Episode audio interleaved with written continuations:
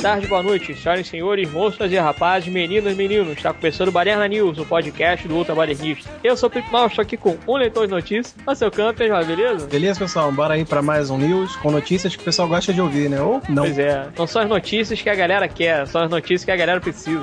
Por aí. E nessa secção, Baderna News, blá blá blá, interessa o número, temos mais notícias aqui bem bizarras, bem malucas, bem surpreendentes e, como já falei, notícias que você precisa.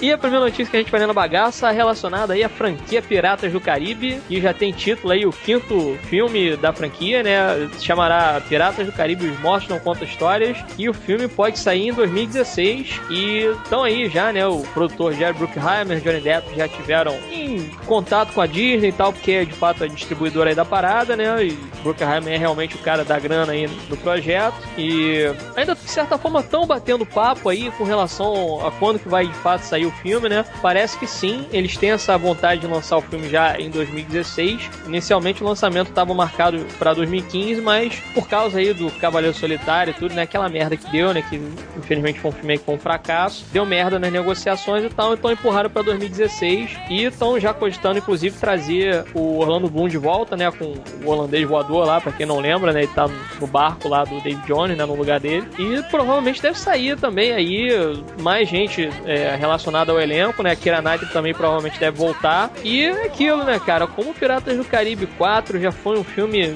bem mais ou menos e até se pagou ali. Aliás, eu acho que foi a maior bilheteria dos quatro filmes, né? Isso que é engraçado, porque foi um filme merda, mas com a bilheteria foda pra caralho. Hum. Acho que entrou, inclusive, na lista lá das 10 maiores bilheterias de todos os tempos, né? Hum. Impressionante isso. Uhum. mas, sinceramente, eu não tô esperando o Pirata do Caribe 5, não. Eu confesso que já tô meio de saco cheio, enjoado de ficar nesse barco aí que tá mais do que naufragado já, né? Pois é, eu acho que é uma das franquias que foi perdendo força, né? Começou muito bacana o primeiro, né? O primeiro realmente é um filme de aventura com piratas legal, divertido e até interessante. E tinha elementos místicos, né, em volta do roteiro. O Jeffrey Rush como um bom vilão. O Johnny Depp, bem ou mal, ele sabe fazer esse tipo meio porra louca. Então, o primeiro tem o frescor da novidade. O segundo é mais firuleiro na ação e tal, mas você sente que já vai ficando genérico. Aí o terceiro foi aquela bomba, cara. O terceiro eu considero realmente, para mim foi ali a minha despedida. Eu achei que eu quase não gostei de nada ali do terceiro, a não ser ali o finalzinho dele. Até tem uma diversão do Jack pegando o barquinho, que praticamente o barco dele no final praticamente é um barril só, né? Mas nuances criativas, mas fora isso não tem mais nada de tão interessante. O próprio Dave Jones, que eu achava que é um vilão visualmente fodão mesmo, uma coisa muito criativa, que ele era praticamente uma lula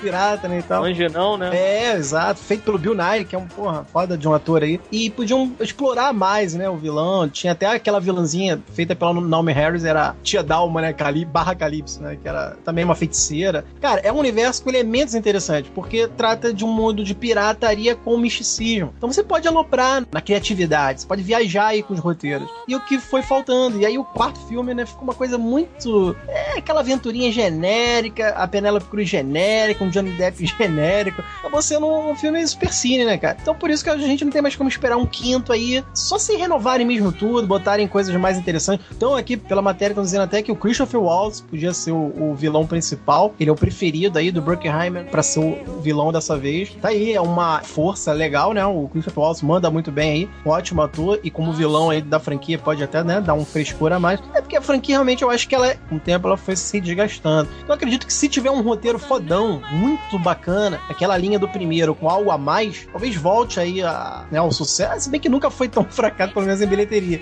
Ele foi se tornando fracasso do próprio público com a empatia, né, da franquia. É aquela coisa, eu me simpatizo pela criação, mas é uma franquia que eu acho que se não renovarem mesmo, criativamente falando, né, se não renovarem aí ó, as ideias, tende a naufragar mesmo. Aí, sem trocadilho, tende a ficar muito mais do mesmo, né? O Johnny Depp é legal, gosto dele, torço pra ele se dar bem, mas sei lá, né? Vamos ver o que o quinto filme vai trazer diferente. É, e tem aqui, né? Inclusive, a direção, de certa forma, já meio que definida, né? Que é o Joaquim Ronin e o Espen Sandberg, que eles dirigiram o filme Aventura com Tic, que eu não cheguei a ver, então não tenho a menor ideia do que seja, né? É um negócio relacionado à baleia, né? Acho que provavelmente pelo fato deles já estarem molhados aí de água salgada, falaram, ah, vamos trazer eles aí pra dirigir o Piratas 5, né, cara? Sabe dirigir coisa no mar, né? Então tá certo. É, se os caras dirigirem uma baleia, eles podem dirigir um navio, né?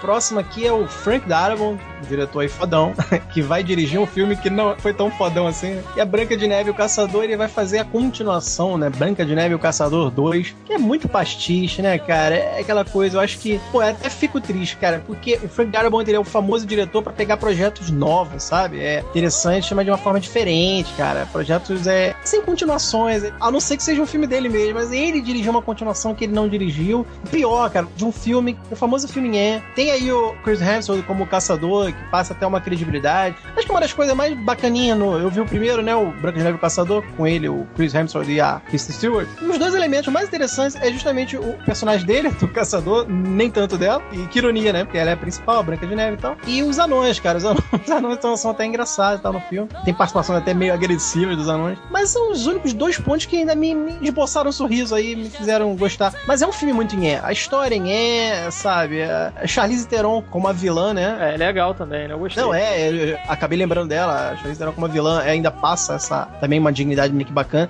Não tem como acreditar também no, numa vilã que é, assim, bem mais é, interessante, foda que a própria Branca de Neve, que é a Kristen Stewart. Não tenho nada contra a Kristen, não. Ela tem uma galerinha de detratores aí. Depende muito do personagem, do papel, ela, ela faz bem e tal, mas é um filme é. E eu acho que o Frank Darabont, vindo com essa continuação em Branca de Neve e o Caçador 2, a Universal, né, tá já querendo lançar pra 2016. O roteirista é o mesmo do primeiro filme, que eu acho que aí já é um erro. Eles podiam chamar um roteirista melhor. O roteirista é o Ivan Daugert. Exatamente o erro do primeiro é um roteiro bobo, né, sabe? A direção é até interessante. Eu lembro do confronto final entre a feiticeira, né, Charlize e o caçador e a Kristen, os soldados. É, pô, tem uns lances de efeitos bem bacanas ali no salão da briga. Mas aí que tá, é um roteiro que não desenvolve tão bem algumas passagens, sabe? O meio do filme é lento, é, é meio chato, é meio arrastado assim. E algumas coisas bem clichês. E é tudo culpa desse Ivan Dalgard, cara. Então ele vai voltar aí para roteirizar o segundo, que vai ter a direção do Frank Darabont. Quer dizer, direção tá em boas mãos, mas o roteiro é... E convenhamos, cara, o Darabont não merecia, merecia um filme mais original. É, a verdade é essa, eu torceria pro Darabont. Porque aqui diz na notícia que vai ser mais centrado no caçador, né? No personagem do Chris Hemsworth. Então praticamente é um filme diferente. É, tira isso do título Branca de Neve, bota um filme que tem um cara parecido aí com um caçador e faz um filme diferente, sabe? Faz um filme em que o Chris Hemsworth seja um caçador, mas que não tem mais nada a ver com a fábula, com a Branca de Neve e tal. E também diz que a própria Kristen nem iria aparecer tanto, seria uma participação. Então, quer dizer, é muita coisinha assim que você vê que é bem caça-níquel, né, cara? Estão fazendo para pegar onda aí no título e que, bem ou mal, rendeu, né? Deu bilheteria. Mas para mim é muito nhé e o Frank Darabont merecia algo mais original. É complicado, né, cara? Você pegar um diretor foda, e isso aconteceu, inclusive, com o Martin Campbell, né, cara? Que ele dirigiu Cassino Royale. É. E aí depois o cara vai e dirige um Lanterna Verde, né?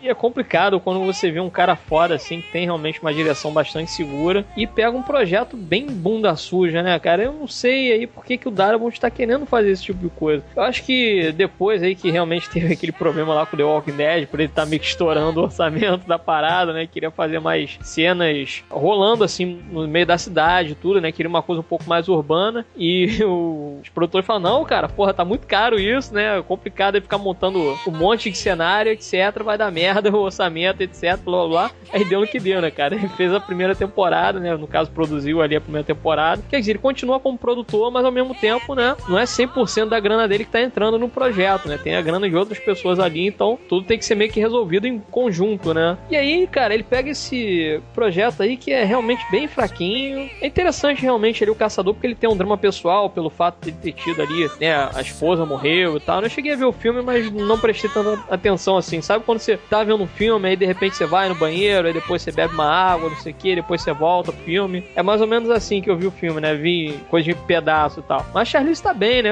Mandando bem ali nos overacting, gritando, cadê ela? Não sei o que. Quer dizer, a personagem, ela tem essa possibilidade de poder... Brincar mais. Exato, brincar ali com a personagem, ela ser meio que estourada e emotiva demais, essa coisa toda. Até porque ela tem, de certa forma, um prazo ali também, né? É um efeito meio que bomba relógio ali, que ela tem um prazo para conseguir o sangue lá da Branca de Neve e essa coisa toda, né? Senão ela vai morrer e tal. Então ela fica meio que desesperada ali e puta, né? Porque nego não consegue fazer aquilo que ela tá querendo que nego faça, né? É, mas é aquilo, vai trazer o que aí como vilão? Quer dizer, de repente o próprio universo ali pode render alguma coisa, mas ao mesmo tempo vai ser um filme muito genérico no final das contas, né, cara? É. Eu acho que o Dara Bontini não merece um filme genérico no currículo, né, cara? É o mesmo. Cara. Bem ou mal aí, tudo que ele pega de projeto e projeto que ele tem no currículo, cara, tem uma certa autoridade ali, né? Você consegue perceber a mão do cara. Porra, você pega o nevoeiro, você pega a espera de um milagre, até o enterrado vivo mesmo. Quer dizer, é muito difícil você encontrar um filme merda é. na carreira do cara. E aí o cara vai e pega de repente um Branca de Neve Caçador 2,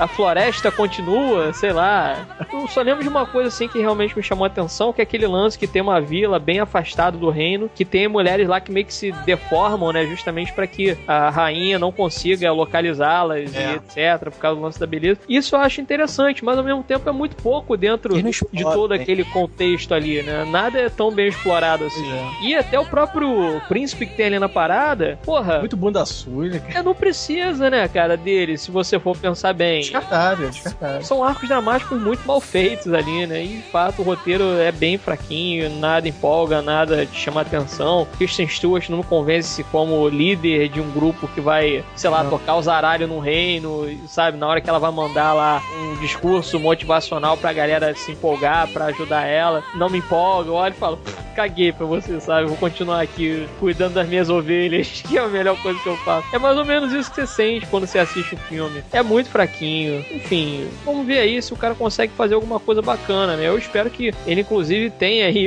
de certa forma, uma certa liberdade para dar uma olhada aí no roteiro, como que ele poderia trabalhar, né? Algumas coisas que ele quiser alterar, que por favor deixe que ele altere, porque realmente o cara já é burro velho aí, já tem uma bagagem bacana. Então, se o estúdio der uma certa liberdade pro cara, eu acho que ele consegue fazer alguma coisa ainda que seja assistível. Caso contrário, vai ser um filme genérico mesmo e ninguém precisa assistir essa porra.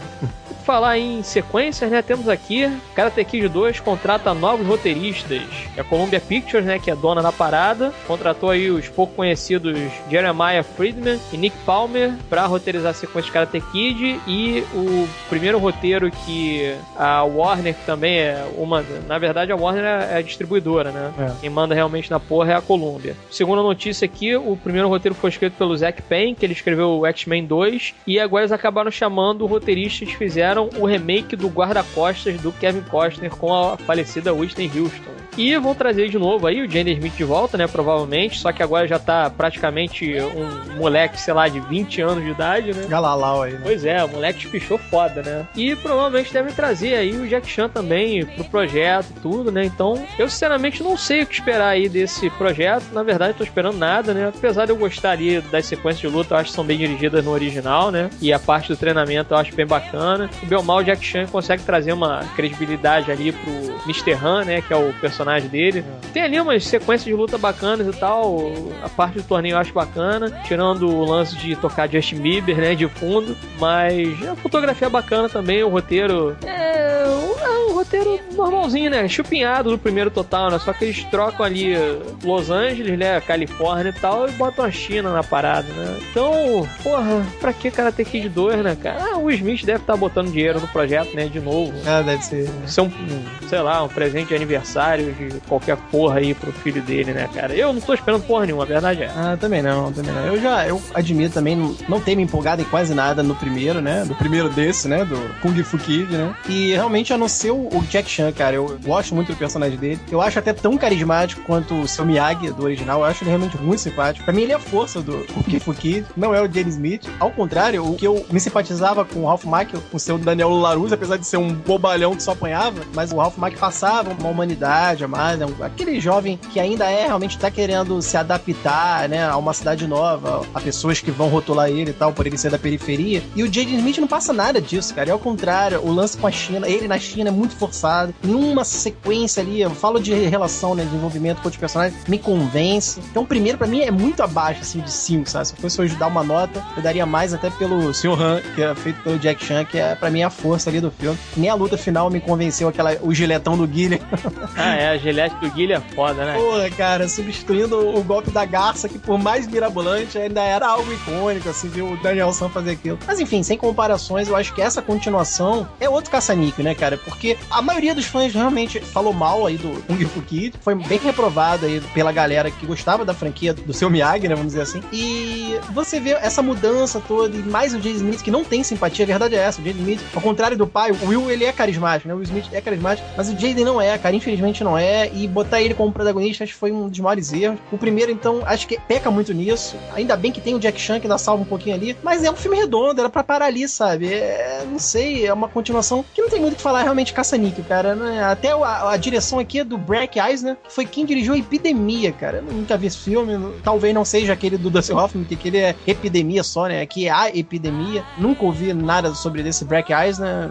Talvez seja uma direção bem mediana mesmo, né? Nada tão excepcional e nem precisa, é, né? O filme que eu tô pensando, acho que é aquele com Timothy Olyphant. Hum, tá. De vírus, né? E tal. Que... É, que tem também a. Putz, esqueci o nome da atriz, cara. Tem um nome esquisito. Uma loura? Isso, é uma loura, que ela tem um sinalzinho no rosto. Esse aqui é também, esqueci o nome. Esqueci o nome. É. Ah, enfim. É uma magrinha lá. Mas esse filme é bacana, eu acho interessante. Tem uma pegada meio Stephen King ali. A direção do então é boa, esse Eisner? É, eu achei bacana. É meio genérico ali, tudo que acontece no filme, mas eu achei uma direção até bacana, redondinha. É. Não tem nada de mirabolante, não. Aquilo bem. Sóbrio, né? É, bem sóbrio mesmo. Não tem porra louquice, não tem nada disso, não. Porque o roteiro também, de certa forma, não exige tanto assim de atuação e, e etc. Entendeu? Então, é bacaninha, é bacana. Mas realmente, não tem muito o que falar, não, né, cara? O vai ser bem qualquer coisa aí. É isso, né, cara? Projeto merda, direção mais ou menos, com atores aí que não tem carisma, já sabe que é bomba garantida, né? E provavelmente vão botar. Agora vão botar hip hop rolando, né, cara? O moleque já cresceu tudo.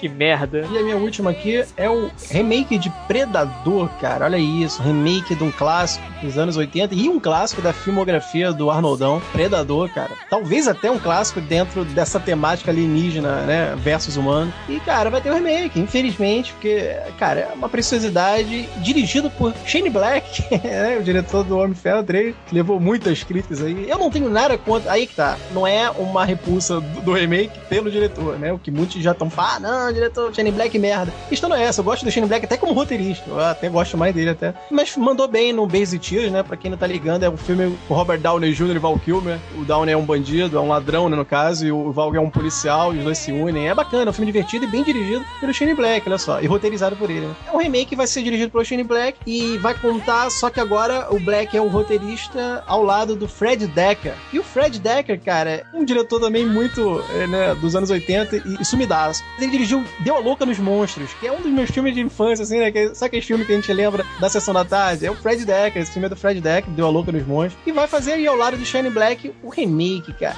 Assim, é meio estranho, porque o original, que foi lançado em 87, lá dirigido pelo grande John McTiernan, que também tá sumido, ele inovou em muitas coisas, sabe? A gente já até chegou a gravar, temos um Baderna Cast só do Predador, e a gente ali aponta muita coisa de conceito, desde o visual, a imagem do alienígena. É, curiosamente, no dia que a gente tá gravando, revi o Predador, cara, do Schwarzenegger. Olha só. E continua foda pra caralho aquele filme. Zé, e mais foda por a gente saber que naquela época não tinha internet, naquela época não tinha nenhuma divulgação anterior ao filme. Ele é exatamente aquele filme como quase um drink no inferno, que você vai achando que vai ver uma comédia e de repente, caralho, não é uma comédia, é um terror. Ou vai ver uma ação e de repente, caralho, não é só isso, sabe? É o filme de surpreender. E o Predador tinha muito isso. Você achava que era um filme de aventura, de ação de guerra. E não, é um filme de alienígena mesmo. A lá Alien, só que o bichão aqui na Terra, botando pra poder e aterrorizando geral. E matando brucutus do mais alto que lá tinha lá mercenários, né? Caras gigandões, grandões, assim, né? E, porra, aí que tá, era um roteiro realmente simples, fácil, mas muito bem conduzido, muito bem elaborado, desenvolvido pelo McTinney naquela época e tal. E aquela coisa, é o Shane Black, ele tem uma pegada de aventura, mas uma pegada de aventura bem humorada. Então eu não sei o que esperar do roteiro dele com o Fred Decker, né? Também é outro que tem uma pegada bem humorada. E a direção do Shane Black é muito diferente do que a gente pode imaginar, dizer que a gente pode imaginar, não, de constatar mesmo que o John McTierney é um especialista em ação, cara, sabe? Eu acho que quem viu os filmes de ação do John McTierney, é o último grande herói, Duro de Matar um, sabe?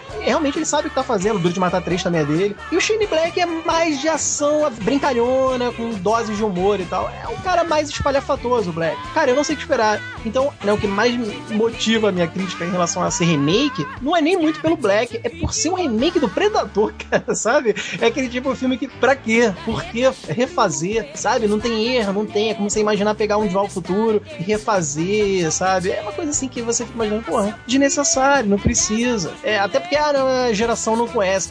Mais uma vez, que a geração veja os filmes dos anos 80, porra, sabe? Tem preciosidade lá. Não tem filme dos anos 70 e que é, são fodões, que a geração não pode ver dos anos 80. Caralho, nem é tão longe assim. Porra, e é um clássico, cara. Predador é um clássico e é por isso que me bate assim, né? Essa coisa de caraca, pra que remake, né? Vamos ver, né? Que vai sair das mãos aí do Shane Black, que eu realmente, cara, era pra mandar um e-mail, cara, Shane, desiste disso, faz algo original aí, que você não é um cara divertido, pode criar coisas né, fazer coisas novas, mais interessantes. Fazer um remake de um clássico, né? Eu acho que o grande problema dentro da própria franquia do Predador é que no primeiro filme você tem Arnold Schwarzenegger como protagonista. É. Quem na face da Terra, nos últimos 30 anos, poderia substituir Arnold Schwarzenegger como um personagem principal? O máximo que poderia ser é o The Rock. Vamos, é, vamos botar o Johnson. O cara também brucutu pra caralho. É. Então, cara, eu não sei se isso de repente o Shane Black tá puto que ele é o primeiro a morrer no esquadrão, alguma coisa assim. Eu não consigo entender, cara. Eu prefiro ver uma sequência do Predador, porque eu realmente acho o personagem muito foda, muito rico. Sim, podia ser uma continuação. Todos os quesitos, toda a mitologia do personagem é muito é. bacana. É. E eu só revejo, por exemplo, quando passa é, um Predador 2 ou Predadores, justamente por causa dos conceitos que são apresentados relacionados ali ao modus operandi daquela raça alienígena, sabe? É. Porque de resto, realmente, o 2 até acho bacana também, tem aquele lance de você descobrir que ele usa não só a visão de calor, ele tem outros tipos de visão no capacete, e, porra, tem outros recursos, tem lança, tem disco que corta, tem rede, o caralho. Você né? finalmente entra na nave dele, né, no final. Pois é, porra, aquilo dali é muito foda, né, cara? Você vê ah, ali que ele pega. É, ele pega, por exemplo, lá quando o Danny Glover corta o braço dele, ele pega, entulha assim, aí abre tipo um disquinho, aí queima a parada e tal, faz tipo uma é. pasta azul e gruda no lugar Isso. onde tinha o braço, sabe, na ferida. Tu fala, caralho, olha só que porra é essa, o cara faz ali a própria, sabe, medicina dele e tal. É um é. negócio foda aquilo dali, sabe? Os cuidados médicos tal. Ou seja, é muito foda, cara, o personagem Predador. Então, eu prefiro de repente ver assim, Predador 4, qualquer porra genérica, do que chegar e falar, ah, não, vamos fazer um remake do Predador, vamos colocar um bando de brucutu no meio da floresta, sabe? Vamos refazer aquilo tudo dali com a tecnologia de hoje. Tá? Ah, não, cara, pra mim não rola. Me desculpe, mas não rola. Eu já acho interessante se ele pegasse e fizesse realmente um Predadores 4, se passando naquele planeta reserva lá dos Predadores, entendeu? Com a galera chegando, que aquilo dali, aquele conceito é interessante. É. Não é bem desenvolvido no filme, que é um filme corrido pra caralho. Rápido. Mas assim, é interessante você chegar a jogar os caras numa situação muito mais fodida do que a situação dos caras do primeiro filme, e os caras não se conhecem, um tem que confiar no outro ali, mas ao mesmo tempo todo mundo tá desconfiando um do outro, entendeu? Eu acho aquilo dali interessante. É uma parada que eu consigo me envolver. Eu não consigo me importar com os personagens, principalmente com o Andrew Brody, que tá querendo ali, porra, tirar a camisa e ficar correndo ali, cai dentro, não sei o que, porra, o predador vai pra cima dele e sai correndo, pera lá, né, cara?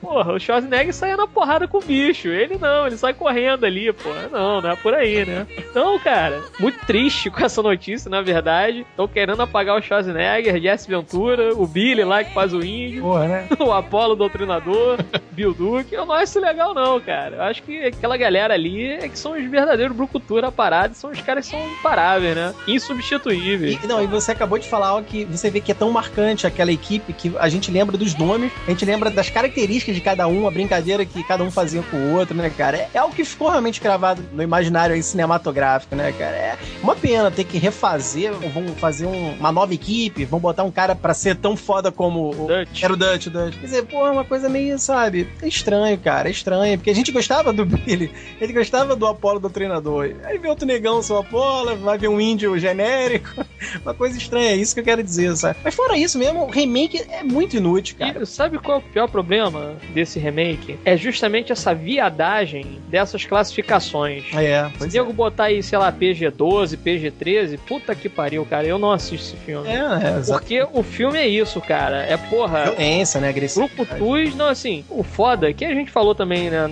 na gravação e tal, que a gente fez sobre o Predador, é que você chega ali você tem um bando de brucutus armados armados até os dentes, Black Ops, fodas pra caralho, ninguém para os caras e os caras estão se cagando de medo porque eles não sabem o que, que eles estão enfrentando. Porra, né? Então, isso é o tipo de sensação de impotência que você viu os protagonistas do filme, que é um negócio que é muito difícil de alguém conseguir fazer de novo, cara. E sinceramente, tô com muito cagaço desse filme daí. A única coisa que vai realmente estar superior são os efeitos, sabe? Eu só tô imaginando isso. Os efeitos vão estar mais, claro, aprimorados por causa da tecnologia atual. Só que é aí que tá, aquele filme é muito atual. O de 87 ainda é muito atual pela narrativa, sabe? De você ver soldados numa selva em que eles não conhecem e de repente pode realmente ter uma porra ali muito além da compreensão deles que tá matando e eliminando a, a tropa, cara. É um fiapo de roteiro. O que é que eu falo? É desenvolvimento genial, sabe? A, como é bem explorar esse fiapo de roteiro é algo absurdo, é muito bacana. Te prende até o final. É foda, cara. Ver remake disso é o que eu falei. É como ver remake de clássicos que são intocáveis. Não precisa, é uma coisa muito desnecessária. Mas enfim, coisas aí do. Quem é que tá por trás, sei lá qual é o. É a Fox, né? É foda. A Fox agora tá querendo pisar aí no. Querendo poder com a porra toda, a verdade é. Água, porra. É uma merda. E falando sobre remakes necessários, temos aqui um remake de um filme que não é clássico, também ninguém se importa. Que é o Fuga para a Vitória, de 1982, protagonizado aí por Sylvester Stallone, Michael Caine e Pelé. E o diretor de Senhor e Senhora Smith, o Doug Liman, que fez também No Limite da Manhã, que é um filme muito foda, e também A Identidade Borne, que é também um filme muito foda, e o Jumper, que é um filme muito merda, né? Um dos piores filmes que já vi na minha vida. Quase um estupro visual. e tá em negociações aí para fazer o remake de Fuga pra Vitória, de 82, como já falei, que é basicamente um filme que se passa num campo de concentração nazista, né? Ou seja, Segunda Guerra Mundial e tal, e tem o Pelé no meio da galera, né, cara? Então ele fala, porra. Coisa inusitada, né, cara? Porra, ah, não, pera lá, meu irmão. E tem aqui o roteiro do Gavin O'Connor, que ele fez A Casa de Vidro, que é aquele filme com a Lily Sobieski e o Peter Sarsgaard. E tem quem mais ali? A Diane Lane, né? É. E tem aqui falando sobre a premissa, né, do original tal, que o filme relata a vida de prisioneiros aliados são internados em um campo de prisão nazista durante a Segunda Guerra Mundial. O comandante do campo de concentração de Gensdorf, que é o Max von Sydow, mais conhecido aí por seu exorcista, que antes da guerra havia treinado os atletas da seleção alemã de futebol, se interessa por um grupo de prisioneiros, pratica o esporte e tem a ideia de organizar uma partida em que enfrentarão uma seleção alemã. Cara, assim, é... eu não gosto de Pelé. Como já começa, né, cara? E assim, não gosto de futebol, Futebol eu gosto menos ainda. Eu gosto do Doug Lima, mas tem filme na filmografia dele aí, no currículo que eu não curto. E é isso aí, meu irmão. um filme aí que teve o Pelé e o, e o Stallone, sabe? Porra, quem vão trazer agora? Rob Schneider? Fazer aí o.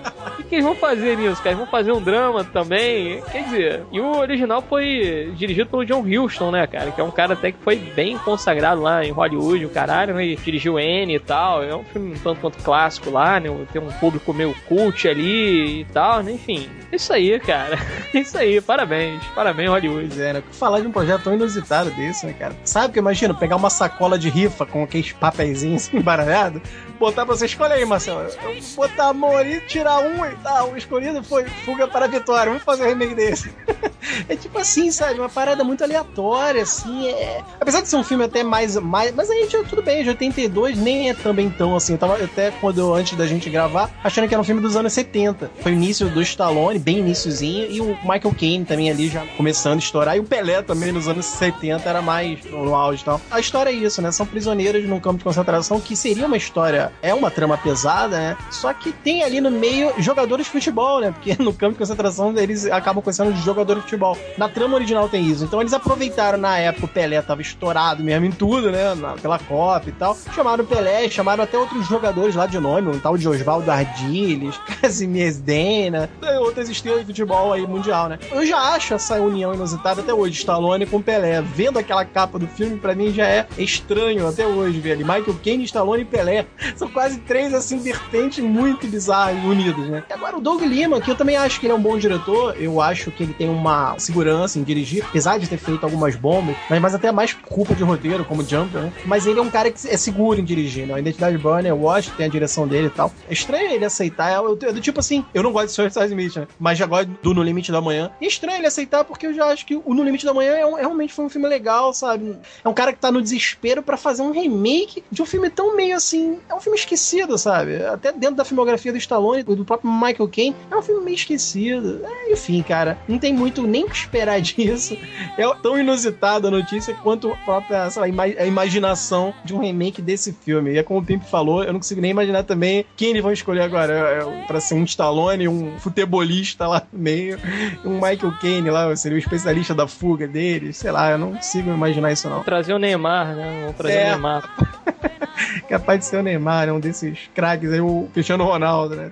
O famoso filme, porra, muito deslocado, cara. A verdade é essa. É um filme muito deslocado. Que Doug Liman, até por ser um diretor que eu até acho que tem uma capacidade de fazer algo melhor, podia, podia ter rejeitado, cara. Ter pego coisa mais interessante aí. Mas enfim. Eu acho que se ele tirar o fator futebol, já fica uma coisa mais interessante, né? Sim, porque aborda o nazismo aí, né? Pode ser algo mais até forte. É, vamos ver. Eu, quer dizer, vamos ver porra nenhuma. Eu não vou ver nada, né? Se tiver futebol no meio, eu não vou ver nada. Esse daí eu faço questão de ver o trailer antes pra ver se tem futebol no meio. Porque realmente. É verdade. Isso daí, pra mim, soa muito galhofa, entendeu? Dentro do, con é, do, do é. contexto que é aplicado a parada, soa galhofa. Então, é assim, já acho uma ideia de merda. Não, quebra até, eu acho que o clima, né, cara? O clima sério de campo de concentração, de sofrimento de holocausto, essas, essas paradas todas. Eu acho isso, né? Tira um pouco essa, o clima de sofrimento pra você botar, ver jogador de futebol ali no meio, sabe? É uma coisa estranha, cara. É que assim, eu realmente nunca vi esse clássico aí, A Fuga da Vitória, que é tido como. Clássico de quem? Pra quê? É clássico cu é rola, Marcel. Porra, tá falando merda aí. É, tu vê como é que eu tô puto com isso. Realmente, o nego fala tanto dessa fuga da vitória, mas eu acho que falo mais pela união inusitada. Eu, eu, acredito que realmente seja mais por isso que é pelo classicismo da obra. Eu também acredito que não seja clássico. Mas assim, é tão clássico de comentários, né? Vamos melhor explicar. Então já falar desse Fuga para a Vitória, mas eu nunca vi. Então eu não sei que quem viu pode dizer que realmente, não, Marcel, tem qualidade, tem até um motivo pro Pelé estar tá ali, esse jogador. Nunca vi, é, nunca vi nego defender dessa forma, sabe? Então, como é que isso vai ser hoje, sabe? É, é estranho. Você vê que o filme é tão meio embargado mesmo, ele é jogado para debaixo do tapete, que isso não é mencionado. Se você levantar a filmografia do Stallone ou do próprio Michael Caine, eles não colocam, eles não mencionam esse filme na filmografia dos caras. E são filmes do início mesmo, início do Stallone, ali em 82, pô, acho que o Stallone só tinha feito o quê? O Rambo, né? Só o primeiro Rambo, o Rock, no caso. Cara, é um filme deslocado. Eu acho a verdade é essa. E o Doug Liman, eu acho que ele podia ter pego algo mais diferente, sei lá, pra que remake? É que Hollywood tá vivendo uma grande tempestade de remake, na verdade é, é Fazendo remake de filme merda. É, não, se bem que a ideia é essa, né? Acho que fazer remake de filme merda é mais interessante você fazer um remake de um filme bom. Nesse caso daí, é. mais uma vez, se tirarem o fator futebol da parada, eu acho que pode ser que saia alguma coisa interessante. Agora, se manter essa porra daí, vai ficar muito galhofa, vai ficar muito merda. Bem, então é isso. Chegamos ao final da ficção. Espero que tenham gostado. Dúvidas, críticas, sugestões, etc. para contato arroba ou deixe seu comentário trabalhista.com.br. Vem mais tarde. Um beijo na sua alma.